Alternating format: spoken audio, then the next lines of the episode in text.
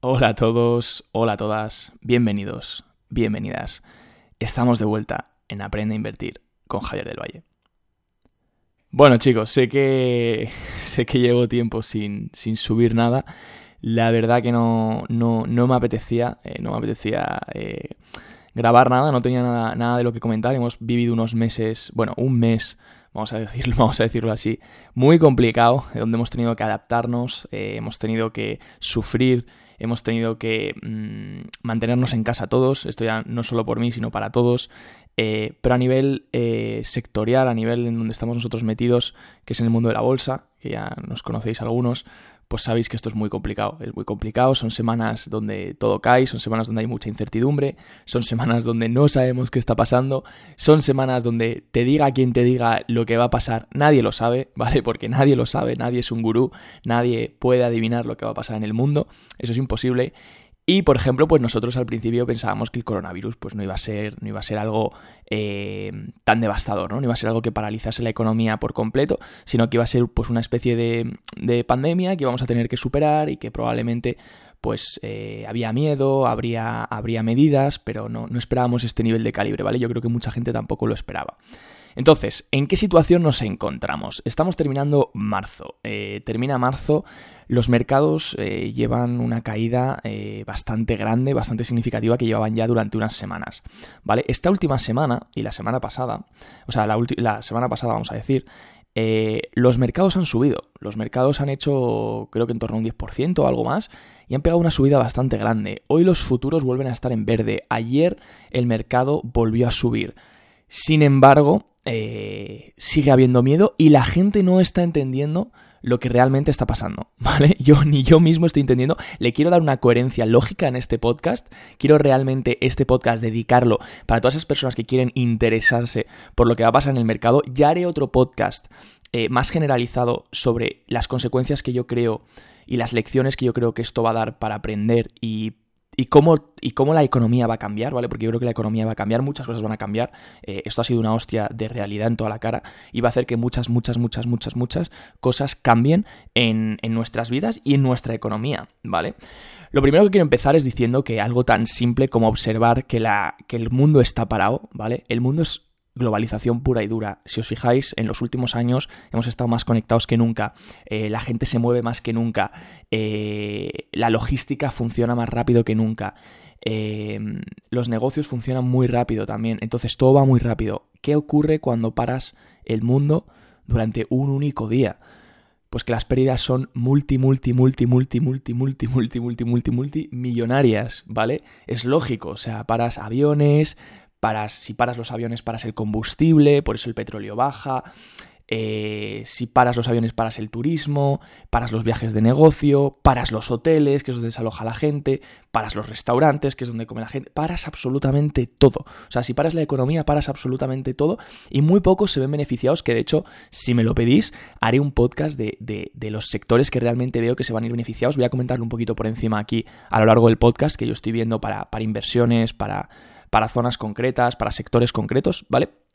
Pero sí que es verdad que eh, casi todo el mundo, ¿vale? No vamos a negarlo ahí, se ve afectado. ¿De acuerdo? Muy poca gente se libra de, esto o muy poca gente incluso le saca partido porque eh, su empresa se ve favorecida con, el, con lo que está pasando. ¿De acuerdo? Así que nada, empezar diciendo eso que, me preocupa porque el mundo nunca había estado tanto tiempo parado. Eh, si os fijáis, la gente puede asimilarlo a guerras, la gente puede asimilarlo a, a otras cosas, pero al final las guerras pues dan dinero, eh, las guerras las empresas están trabajando, eh, la guerra es dinero, la guerra es puro dinero porque si no los, los, países no se meterían en guerra, no tiene, no tiene ningún sentido, entonces cuando hay guerra pues hay una economía que se sustenta bajo la guerra, se sustenta bajo el, el, fabricación de armas, fabricación de bombas, fabricación de, de equipamiento, fabricación de un montón de cosas paramilitares, pero eh, es algo que da dinero, ¿vale? Es algo que da dinero para esas pequeñas empresas. De hecho, hay una película que os voy a recomendar, que es una película para emprendedores que es brutal, que, se llama Juego de Armas, ¿vale? Tenéis que verla ahora que estáis en cuarentena, verla, porque es de dos emprendedores que se dedican a, vender eh, contratos para el gobierno. O sea, el gobierno lo que hacía del Pentágono es que cuando estaba en la guerra de Irak, y bueno, varias guerras que ha tenido, Afganistán, etcétera, el gobierno estadounidense, como no podía hacer frente a todo el pedido de armas que necesitaban, eh, colgaban eh, las, los contratos necesarios que necesitaban, pues por ejemplo, necesitamos mil veretas o necesitamos mil eh, AK-47, lo que sea, ¿no? Pues colgaban esos contratos de forma pública y cualquier empresa privada podía hacer frente a esos contratos, ¿no? Podía pedir esos contratos y hacer la compra-venta de armas, conseguir esas armas en otro país o lo que fuese, un intermediario, y vendérselas al gobierno. Entonces, esos dos chicos se dedican a eso en la película, así que es muy interesante, está basado en hechos reales, así que os recomiendo que, la veáis si no la habéis visto. Pero bueno, me voy de tema, siempre me voy por las ramas. Eh, cuando hablamos de, economía de, guerra, hablamos que sigue habiendo una economía, pero el, el de estar parado es, es es realmente, o sea, es realmente una catástrofe. O sea, yo lo veo y es realmente una catástrofe eh, que las empresas estén paradas tanto tiempo. Multinacionales, aviones. ¿Sabéis lo que cuesta tener un avión en el suelo? Eh, tener un avión en el suelo es un mantenimiento brutal. Eh, aparte que se estropean. los cruceros, ¿vale? Cruceros que están parados. O sea, daros cuenta que, que, que eso para si es que te destroza, te destroza la empresa entera. Así que en ese, en ese, sentido soy, soy, bastante pesimista. Para los que me conocéis ya sabéis, ya sabéis que yo soy, me considero muy bullish. Cuando decimos bullish significa que, soy alcista, que voy junto con los toros, que yo siempre veo el mercado al alza, que yo siempre me pongo hacia la, hacia el, hacia. De hecho, suelo muy poco invertir en corto, eh, no, lo suelo hacer y cuando lo hago me sale mal, por desgracia. Así que suelo ser muy bullish, suelo ir siempre hacia, hacia el alza. Entonces, eh, para que yo tenga una visión pesimista real, eh, tiene que ser una visión muy, muy pesimista. O sea, para que os hagáis una idea, mis indicadores tienen que indicar un nivel de sentimiento muy pesimista para que yo me ponga en este modo, ¿vale? Entonces, eh, voy a comentar un poquito por encima de lo que ha pasado en los últimos días, ¿vale? Para que entendáis un poco la situación. También estado hablando con mi equipo sobre qué creemos que está pasando para que el mercado esté subiendo ahora, ¿vale? Porque mucha gente me lo está preguntando, Javi, ¿cómo es que el mercado está subiendo esta última semana? Si a Estados Unidos se han confirmado 100.000 muertos, bueno, ya llevan más de 160.000 infectados, perdonad, más de casi 4.000 muertos, eh, está todo parado, eh, a Estados Unidos le queda seguramente otro mes, la gente está yendo a comprar armas, eh, bueno, ¿cómo es que el mercado está subiendo y todo tiene una explicación. Eh, en, este en este podcast vais a aprender muchísimo, ¿de acuerdo? No estoy diciendo que esta explicación sea la correcta, porque no tengo ni idea. Eh, no, la verdad, no, no hay una forma de comprobar que sea la correcta o no. Es una idea que, bueno, es una opinión que tenemos pues varios brokers, varios traders, también gente de mi equipo. también tiene mucha lógica lo que, os voy a, lo que os voy a contar, así que bueno, os lo voy a intentar contar de la forma más simple posible para que también lo entendáis y para que veáis que no siempre eh, se puede timear el mercado, no siempre porque el mundo se esté yendo a la mierda, el mercado va a bajar de golpe, ¿vale? Eso es lo primero que hay que entender, que las crisis no son de golpe. Eh, durante el 2008 y 2009 eh, hubo bastantes subidas y rallies, que es cuando un rally es cuando de repente el mercado sube muy rápido, que es lo que ha pasado esta última semana, que se, marcaron hasta un más 20% en los índices y luego volvió a bajar y a tocar suelo. Entonces, las crisis van, van, por, van por fases, ¿vale? No va de golpe. Sí que es verdad que cada vez las crisis van más rápido, ¿vale? La caída que hemos tenido en los mercados ha sido muy rápida, ¿de acuerdo? Muy, muy rápida. Eso no se había visto una caída tan rápida nunca. Y eso es por la digitalización al final. O sea, la gente está mucho más conectada. Si os fijáis en 2008, pues no podíamos comprar y vender a golpe de clic. Solo lo podían hacer unos cuantos, no, no unos cuantos privilegiados. Ahora cualquiera desde su casa puede vender miles y miles de euros a golpe de clic. O sea, ves que está viniendo el coronavirus, ves que todo el mercado está bajando. Ostras, pues me meto en el ordenador y vendo, literal, tardo 30 segundos en poder vender 50.000, 60.000, 100.000 euros, lo que quiera, lo que yo quiera. Y eso es una, eso es una hostia real para el mercado, ¿vale? Porque, ¿qué, qué ocurre? Que cada vez el, el, la persona que es menos institucional, el inversor particular tiene más acceso. Entonces, cuando hay más acceso y manos débiles, cuando todo cae, las manos débiles son las primeras en ponerse nerviosas, porque el fondo no puede vender tan rápido, el fondo se lo toma con calma, el fondo dice, bueno, vamos a ver qué pasa, vamos a tomar posición, vamos a ir con calma, no puede deshacerse de millones y millones en dos horas, o en una, o en, un, o en cinco minutos. El inversor particular desde su casa con 100.000 euros en el broker puede coger y deshacerse de las acciones en literal 20 segundos contados, que es lo que tarda en entrar en el broker y vender, ¿vale? Entonces, tenéis que tener esto en cuenta. Cada vez hay más inversor particular, cada vez va a haber más volatilidad. Sobre todo a la baja, ¿vale? Sobre todo a la baja, porque el inversor particular tiene miedo. Y el inversor particular cuando tiene miedo, vende. ¿Vale? Entonces esto es interesante entenderlo, que es por ello que cada vez la volatilidad va a ser mayor. Volatilidad significa cuando los mercados pues se mueven, ¿no? Cuanto más alta está la volatilidad, más movimiento tenemos. Eso se, puede asociar al riesgo, es lo que normalmente se dice, que cuanta más volatilidad, más riesgo, pues porque, oye, se, están moviendo más las empresas, ¿no? Tienen más movimiento, con lo cual puede ser tanto bueno como malo, ¿vale? Entonces, eh, vamos al tema. Eh, ¿Qué es lo que está pasando en la economía? Como sabéis, veníamos de una bajada grande. Ya lo he dicho, eh, mientras hubo esta bajada, la Fed, eh, ¿vale? que es el Banco Central Americano, y el BCE, que es el Banco Central Europeo, se pusieron a imprimir, ¿vale? Es lo que se llama quantitative easing, que lo habréis oído alguna vez. Es cuando cogen los bancos centrales y dicen, vale, no hay liquidez, ¿por qué no hay liquidez? ¿Qué ocurre? Liquidez, ¿qué es? Tener dinero, ¿vale? Tener dinero en mano. Eh, ven que no hay liquidez en el mercado, ¿vale? En el mercado, porque ojo que la gente sí que tiene liquidez. Y ahora voy a dar yo mi opinión de dónde está yendo el dinero, ¿vale? Recordad, y esto lo hemos visto en diferentes podcasts, esto ya lo he comentado varias veces, recordad que la liquidez, eh, recordad que las crisis simplemente son un intercambio de riqueza. ¿Vale? Eh, ojo porque la, deuda se crea y se destruye, efectivamente, la deuda se crea y se destruye, ¿vale? Pero la riqueza solo se intercambia, la riqueza real, ¿vale? Así que esto es muy importante entenderlo porque cuando hay una crisis, no es que el dinero desaparezca, ¿vale? No es, que haya, se evapore, no es que haga pluf y ala, venga, hasta luego. No, eh, cuando hay una crisis, pues eh, el dinero tiene que ir a otro lado, ¿vale? Eso, eso tiene que quedar eh, efectiva, o sea, eso tiene que quedar claramente entendido. Cuando hay una crisis, el dinero simplemente va de un lado a otro, ¿vale? Ya está, hay que intentar identificar en dónde se está yendo el dinero. ¿De acuerdo? Cuando empieza todo esto a bajar, yo digo, bueno, pues vamos a ver que actúa de refugio, ¿no? Porque normalmente en una crisis financiera, ojo, financiera, porque esto no ha, no ha sido una crisis financiera, esto ha sido una crisis global de salud y de miedo. ¿vale? Ha empezado como eso y ahora va a desencadenar en una crisis financiera, que ahora os contaré por qué, pero, eh, pero no ha empezado como una crisis financiera como el 2008, ¿vale? No es igual, ninguna crisis es igual. La del 2008 era una crisis financiera, entonces, ¿qué ocurrió?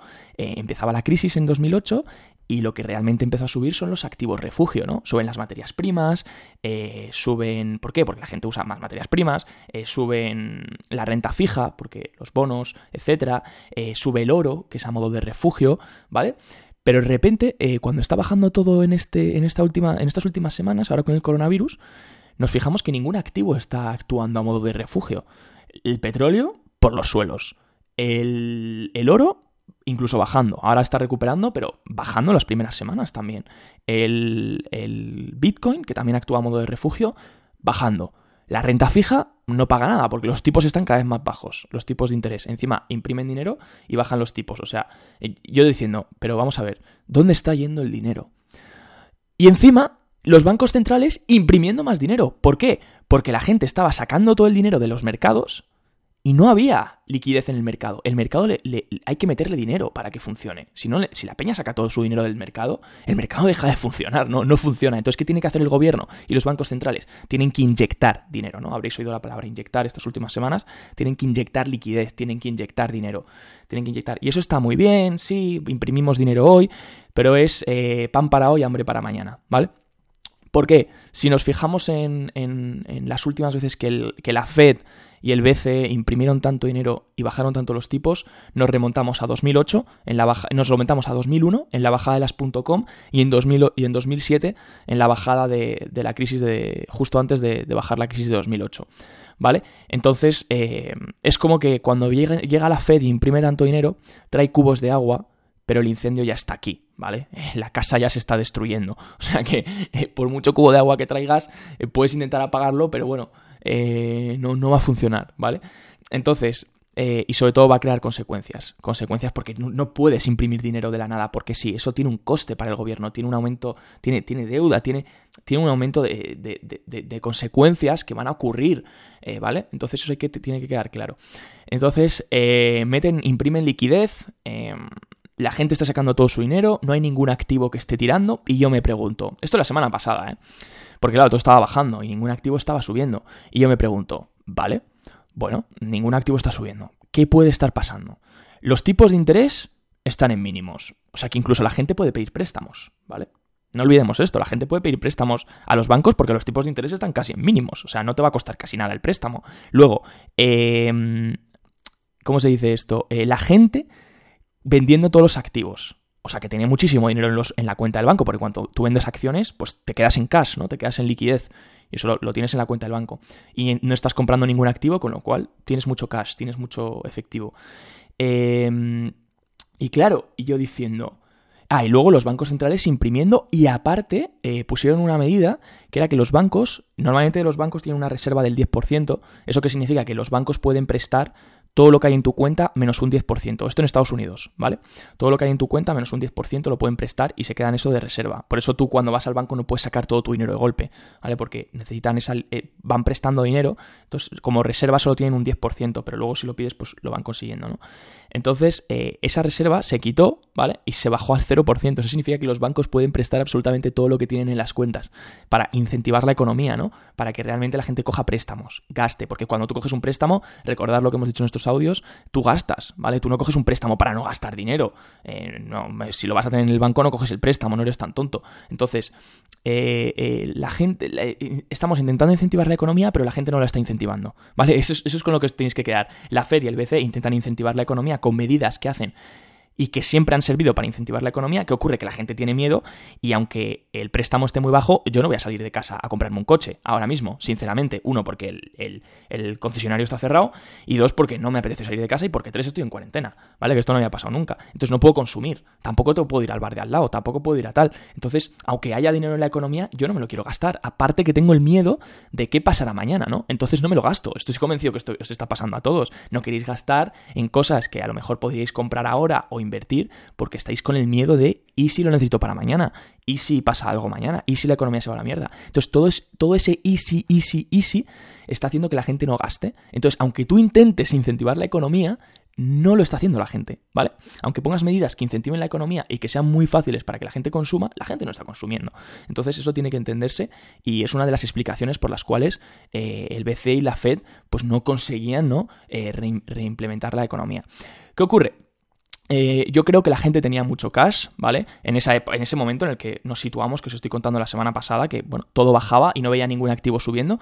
Y yo diciendo, ostras, pues, eh, bueno, la semana pasada o hace una semana y media más bien. Y yo diciendo, ostras, pues, eh, que, yo, lo que yo lo que opino personalmente es que la gente tiene que tener un montón de dinero en las cuentas, pero un montón de dinero, de hecho me lo confirmó una amiga del banco, porque hicimos una Investing Week eh, esta semana, se apuntaron 250 personas hace, hace dos semanas, perdón, y lo hicimos en línea toda la semana con todo el equipo de JF Partners para que, eh, bueno, para enseñar todo, pues, para aprovechar, para usar esa semana, para ya que estábamos todos de cuarentena, se apuntaron más de 260, 70, 80 personas. Eh, y muy guay. Y una, y una era una banquera y nos dijo, efectivamente, la gente tiene mucho cash en sus cuentas, porque nos lo confirmó. Entonces, ahí te paras a pensar y dices, vale, pues efectivamente, en eso tengo razón, las cuentas están llenas de dinero. Entonces, a la que calme todo, yo pensando, a la que calme todo, eh, esto va a subir como un petardo, o sea, va a ser casi imposible de meterte. Todo el mundo dice, no, vamos a invertir cuando el mercado esté en el suelo, vamos a invertir cuando el mercado esté eh, bajito, bajito, bajito y así cogemos toda la subida. Ya, parece fácil decirlo, parece fácil verlo por la tele, pero cuando lo haces te cagas y dices, ostras, pues en realidad esto jodido. efectivamente, porque nadie consigue entender cuál es el suelo, nadie consigue detectar nunca el suelo y cuando el mercado se ha dado la vuelta ni te has enterado, ¿vale? Porque te piensas que es un rebote tonto, que ya tal, ya, y de repente se hace el mercado un 15% y ni lo has visto venir, ¿vale? Entonces, eh, es muy difícil adivinar el suelo, entonces con esto os voy a decir, nunca intentéis adivinar el suelo, luego os voy a decir estrategias que podéis empezar a implementar cuando hay este tipo de crisis, que son las que nosotros aplicamos. Pero no intentes adivinar el suelo porque nunca lo vas a conseguir y te vas a frustrar, ¿vale? Te vas a frustrar mucho. Entonces, em, todo estaba, todo estaba bajando, ningún activo subiendo. La gente, yo diciendo, la gente tenía un montón de cash en los, en los bancos y, y, estar esperando, estar esperando a ver que calme todo para meter dinero. ¿Qué ocurre? Eh, se planta la semana, esta semana última y empieza el mercado a subir, a subir muchísimo. De hecho, lo voy a decir yo aquí, y yo me esperaba un rebote muerto. O sea, sube el mercado un día un 11%, al día siguiente un 6%. ¿Yo qué hago? Me meto cortos. Me meto cortos significa apostar a la baja, porque digo, bueno, eh, esto se va a caer otra vez. Es un rebote, estoy siguiendo el mismo patrón que está haciendo estas últimas semanas, ¿no? Baja, pega un rebote grande por la sobreventa y vuelve a bajar, que se llama rebote del gato muerto, ¿vale? Encima iba sin volumen, o sea, que imagínate. ¿Qué ocurre? Eh, que sigue subiendo, que sigue subiendo. Y los cortos los llevo con bastantes pérdidas. Yo a la vez he tenido que ir comprando acciones en largo para eh, cubrir esos cortos que me están dando pérdidas y al final pues no acabar con tantas pérdidas, ¿no? Pero yo pensaba eso, que se iba, se iba a volver corto. ¿Qué ocurre?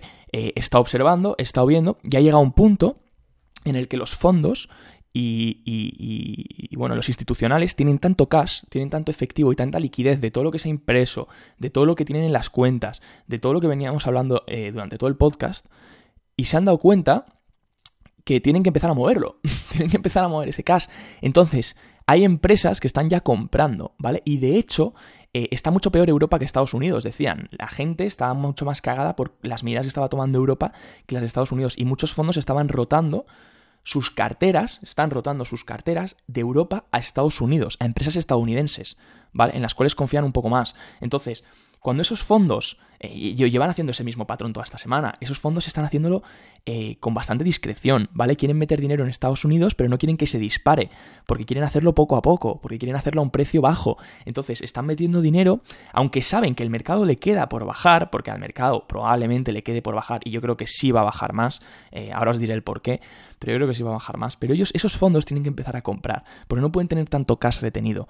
Entonces, lo que están haciendo es comprar posiciones en las empresas que ven pues más más value, más sólidas, que realmente tienen un precio atractivo y van comprando, ¿no? Entonces van entrando por fases y nadie les está detectando porque poco a poco el mercado, si os fijáis, está subiendo súper normalito, poco a poco todos los días y encima no, no, hay casi variaciones y de hecho mucho, está pasando mucho que los futuros, que los futuros es la cotización que hay antes de que abra, va, adelantada y los futuros están en, negativo y de repente antes de que abra, pa, sin darse cuenta se ponen en positivo. Entonces como que engañan, ¿no? Parece ser que no están entrando nadie, la gente tiene miedo y de repente los fondos antes de que abra, uy, ahí entrando, cargando, cargando, cargando y justo, boom, pues oye, eh, durante el día subiendo, ¿no? Entonces yo creo que es por eso, yo creo que hay mucho cash, yo creo que hay mucho, mucha liquidez por meter eh, y esto incluso eh, lo, comenté ya que, cuando me había metido en corto y de repente veo toda esa... Eh, justo se firmó un plan de, de, más impresión de dinero en el, en el Senado, faltaba la firma de Trump y dije, bueno, ahora hasta meter todo este dinero en el mercado puede estar durante unos días subiendo tranquilamente y ha estado subiendo, subiendo, subiendo y de hecho lleva bastante. Entonces, con todo esto que quiero decir, eh, que el mercado funciona así, ¿vale? Que todo tiene una razón lógica. No es que eh, los, inversores vean que ya se va a recuperar todo. No es que los inversores ya tengan una visión de, no, esto es un virus que va a pasar ahora en dos semanas y ya está, yo ya estoy metiendo dinero tal. ¿Qué puede ser? ¿Puede que el mercado suba? Pues sí, nadie lo sabe. No soy un gurú, no, no tengo ni idea. Es de hecho la primera crisis en la que estoy operando desde dentro, o sea que estoy aprendiendo muchísimo. Ya os haré un resumen de todo lo que he aprendido. Eh, pero eh, no creo realmente yo que sea el fin de la, de la bajada. ¿Vale? Yo creo que no, no creo que sea el fin de la bajada. De hecho, si nos vamos a la, a la bajada de 1928, pasaba un poco lo, mismo, ¿no? Eh, bajaba muy drástico y de repente durante unas semanas estaba subiendo hasta un más 30% y luego volvía a hacer una bajada grande. Entonces, eh, no creo que, que, haya terminado ni mucho menos. Sí que es verdad que creo que se ha descontado mucho ya, porque la bajada esa que hubo en tan pocos días fue bestial, con lo cual el mercado ya ha descontado mucho de lo que iba a pasar, ya se ha olido mucho de lo que iba a pasar y pues todo lo de los 100.000 infectados, lo de tal, está ya descontado. ¿Qué ocurre? Lo que no creo que esté tan descontado es todo el impacto que van a tener las empresas en los resultados financieros. ¿Vale? Eh, muchas empresas van a tener unos resultados terribles, catastróficos. O sea, las aerolíneas han tenido que rescatarlas. Eh, eh, el otro día leí que Zoom ya vale más que, todas las aerolíneas estadounidenses juntas de capitalización. O sea, de, No sé si de capitalización o de. Bueno, no, lo sé, no me, no me, hagáis mucho caso porque no me acuerdo cómo lo vi. Pero, pero es increíble las. Es increíble las empresas lo castigadas que se van a ver ya no solo en Estados Unidos, sino en Europa, eh, en España mismo, eh, vamos a pasarlo bastante mal en ese sentido porque hay empresas que, bueno, pues que están dejando de facturar mucho, mucho dinero porque nunca hemos estado parados, literal, días parados, días y días y días parados. Y eso es, eso es una consecuencia económica muy gorda, ¿vale? Entonces, em, yo mi visión, yo mi visión eh, es estoy en empresas que, considero que lo están haciendo bien durante esta crisis. ¿Qué empresas lo pueden estar haciendo bien? ¿Qué sectores lo pueden estar haciendo bien? Bien. Em, sectores que lo, están haciendo bien, logísticos, obviamente, la logística es muy importante ahora. Sin embargo, tampoco hay... Esta es una doble cara, ¿vale? Porque sí es verdad que la logística es importante porque la gente en Estados Unidos, por ejemplo, pide mucho a domicilio, ahora no va a salir de casa y va a pedir casi todo a domicilio. ¿Qué ocurre? Que también van a bajar mucho las, los pedidos de, de cosas pues normales, ¿no? Como pueden ser objetos, libros. Amazon, por ejemplo, ha reducido muchísimo sus pedidos de cosas pues banales que normalmente reparte todos los días, ¿no? Entonces ahora está repartiendo pues únicamente comida, cosas más esenciales, ¿no? Entonces no sé en qué, hasta qué punto la logística se va a ver beneficiada o no, pero, pero bueno, sí que es un sector que, va a estar ahí trabajando y dándole duro para, poder traer toda esa, toda esa cantidad de de utilities, de cosas que se necesitan, ¿no? Em, un sector que yo veo brutal es el cloud, el cloud computing, todo lo que son servidores, todo lo que son empresas de, de, de 4G, de 5G, de, fibra óptica. ¿Por qué? A diferencia de las eléctricas, que por ejemplo yo creo que el, impago de las eléctricas va a ser brutal, aquí en España sobre todo la gente no va a pagar a las eléctricas porque encima no pueden venir a cortarte la luz, eh, entonces la gente no va, no va a pagar a las, a, las, a las eléctricas, va a haber mucho impago, pero lo que sí que van a seguir pagando es el 4G, ¿por qué? En el móvil o, incluso el wifi. ¿Por qué? Porque eso te lo pueden cortar. Eso te lo pueden cortar desde la centralita. ¿Vale? Si tú no pagas el 4G, te dan de baja la línea y no, y no, no, no coges cobertura. ¿Vale? Es así de simple, te la dan de baja desde la centralita, no tienen ni que coger tu móvil ni nada. Entonces, em, en ese sentido, la gente yo creo que no va a dejar de pagar eso porque sí que necesitan ese 4G, ¿no? Necesitan estar conectados, porque si estás en casa y si encima no tienes internet y no estás conectado, dime tú qué haces. Te pegas un tiro. O sea, pues bueno, puedes leer un libro y tal, pero te quedas completamente aislado del mundo a nivel trabajo, a nivel eh, creación de riqueza, lo que sea, ¿vale? Entonces, enterarte de cosas, entonces... Eh, yo creo que eso no va a tener tanto impago y de hecho se, están, se está la gente pues contratando más velocidad, eh, las líneas están saturadísimas, las redes están saturadísimas, la gente está usando muchísimo Internet, eh, los servidores, el cloud, las empresas están contratando servicios de cloud porque tienen que almacenar eh, pues más datos en nube, porque no funciona tanto con servidores locales, porque no pueden acceder a esos servidores locales, con lo cual tienen que jugar más con nubes, con servidores eh, de cloud, etcétera, ¿no? Entonces hay empresas muy interesantes de cloud que son Citrix y Cloudflare, por ejemplo, son, son muy interesantes por, porque bueno, se nota que están subiendo estas últimas semanas. Vale, luego también Netflix, tampoco hay que ser un genio. Eh, Netflix, el problema de Disney, eh, ojo que es la competencia y Disney no está mal, el streaming, pero el problema de Disney es que también los Disney son los parques, ¿vale? Y los parques pues están fastidiados. Igual que Netflix, eh, Netflix no, es solo la, no es solo el streaming, ¿vale? Tenerlo en cuenta, también es la productora, ¿vale? Porque Netflix ahora mismo no está produciendo series. Entonces, en unos meses no tendrá series que, que sacar, ¿vale? Eso tenéis que tenerlo en cuenta también que habrá que descontarlo. Entonces son cositas que hay que ponerse a pensar, ¿no? Eh, Zoom Communications está, está yendo genial. Eh, Zoom Communications es la app que usa todo el mundo. Ha subido de usuarios una barbaridad de descargas. Eh, lo compartíamos por el Instagram de arroba jfpartnerscapital. Un gráfico con las descargas que, ha tenido es acojonante. Es brutalmente salvaje. Entonces esa empresa también es muy interesante.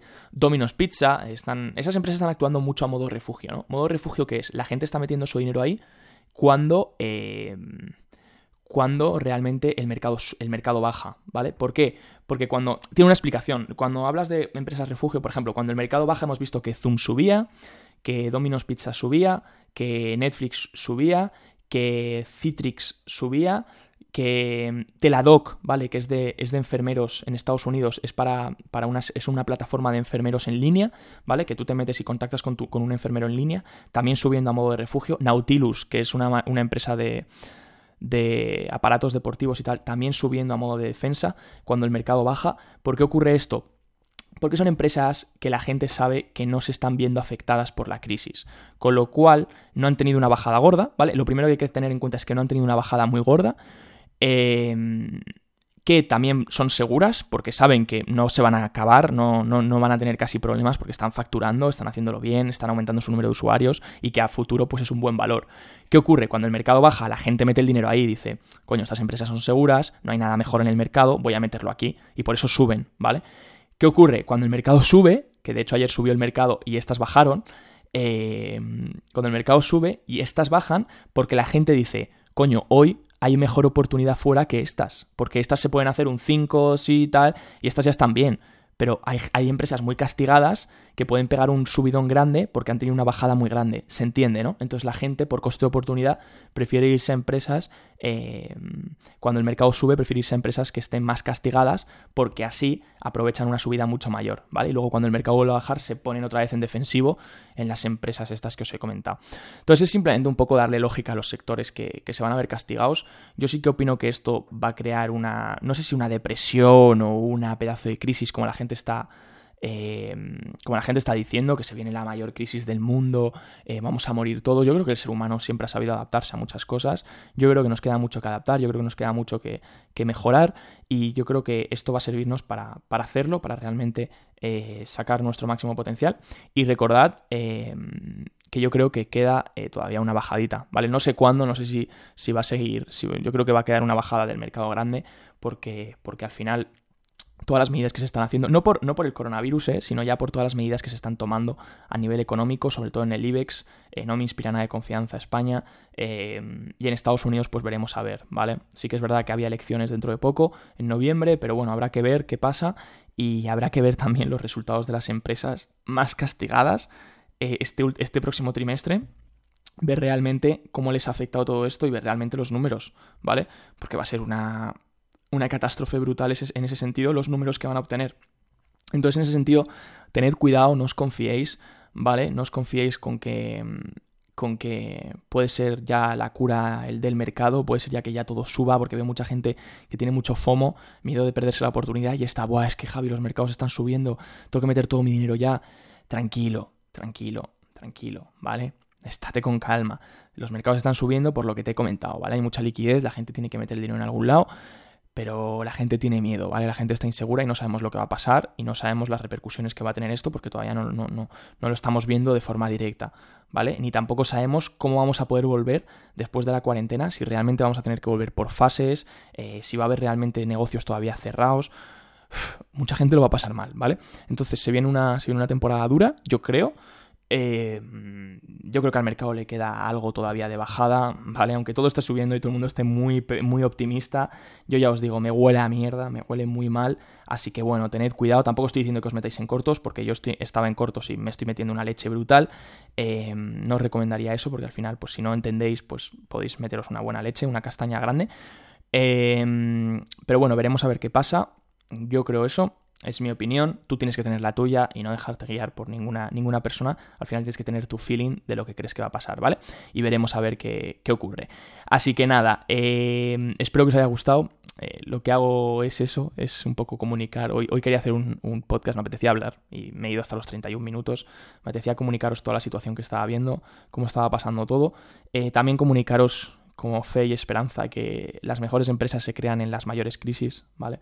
¿Por qué? Porque el ser humano es cuando más necesita innovar, el ser humano es cuando más necesita tomar acción, así que no te deprimas, no te lo tomes como algo mal, sino al revés, míralo como una oportunidad, el mercado está buscando nuevas cosas, nuevas oportunidades, es lógico, ¿vale? El mundo va a cambiar, eh, no sabemos cómo vamos a tener que adaptarlo y el primero que aporte valor para esta nueva, este nuevo mundo, este nuevo paradigma, pues eh, se va a ver recompensado, ¿no? Es como en, 2008, si sabéis, en 2008, en la crisis de 2008 se crearon las empresas de Uber, Slack, WhatsApp, eh, Pinterest, o sea, se crearon empresas muy potentes. Instagram creo que también, en la crisis de, un poquito más adelante Instagram, eh, pero seguíamos ahí un poco en recesión.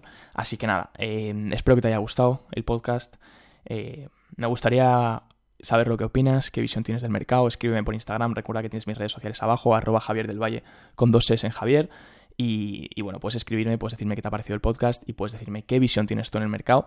Y yo seguiré aquí todos los días por ahí por Instagram compartiendo en las empresas en las que, en las que veo potencial, compartiendo un poquito la estrategia que estoy siguiendo y compartiendo un poquito cómo hago frente a toda esta crisis. Que bueno, que ya os haré un vídeo para YouTube, pero he tenido la grandiosa suerte de no, de no salir afectado. Eh, por, bueno, por gestión activa que he ido haciendo, empresas que he ido cogiendo. Así que bueno, da para otra lección de otro podcast que es que cuando te pasa, te pasa algo así, cuando de repente todo está cayendo y de repente un día te metes en tu broker y estás perdiendo a lo mejor 10.000, 20.000 euros, tienes, las, tienes dos opciones, o te quedas parado y te vas a llorar, o, te pones a, tomar acción y aprovechar la oportunidad y decir, dejas el ego de lado y te pones a trabajar para, solucionarlo, ¿vale? Eh, ya os haré otro podcast de cómo vivimos eso. Eh, fueron unos días difíciles, fueron unos días intensos, pero la verdad que la lección que me llevé fue brutal y los resultados fueron brutales también. Así que nada, ya os lo contaré en otro podcast porque aquí si no me alargo hasta la hora y estaréis hartos de mí. Así que nada, os mando un fuerte abrazo, espero que vuestro entorno esté bien, cuidaros, no salgáis de casa y, y por favor aprovechad estos días para hacer cosas productivas. No os quedéis en el sofá, no os quedéis viendo Netflix, aunque me hagáis que suban las acciones, pero no os quedéis viendo Netflix. Haced cosas, aprovechad el tiempo y sacad vuestro lado más creativo, porque eso es lo que va a hacer realmente que aprovechéis la oportunidad que hay en el mercado, ¿vale? Recordar, las crisis son intercambio de riqueza. El que esté preparado, el que tenga la idea, el que sea más creativo, se va a ver recompensado. Así que te toca a ti atacar ahora. Te toca a ti pensar y te toca a ti actuar. Así que nada, me despido, soy Javier del Valle, un abrazo fuerte, nos vemos muy pronto. Chao, chao.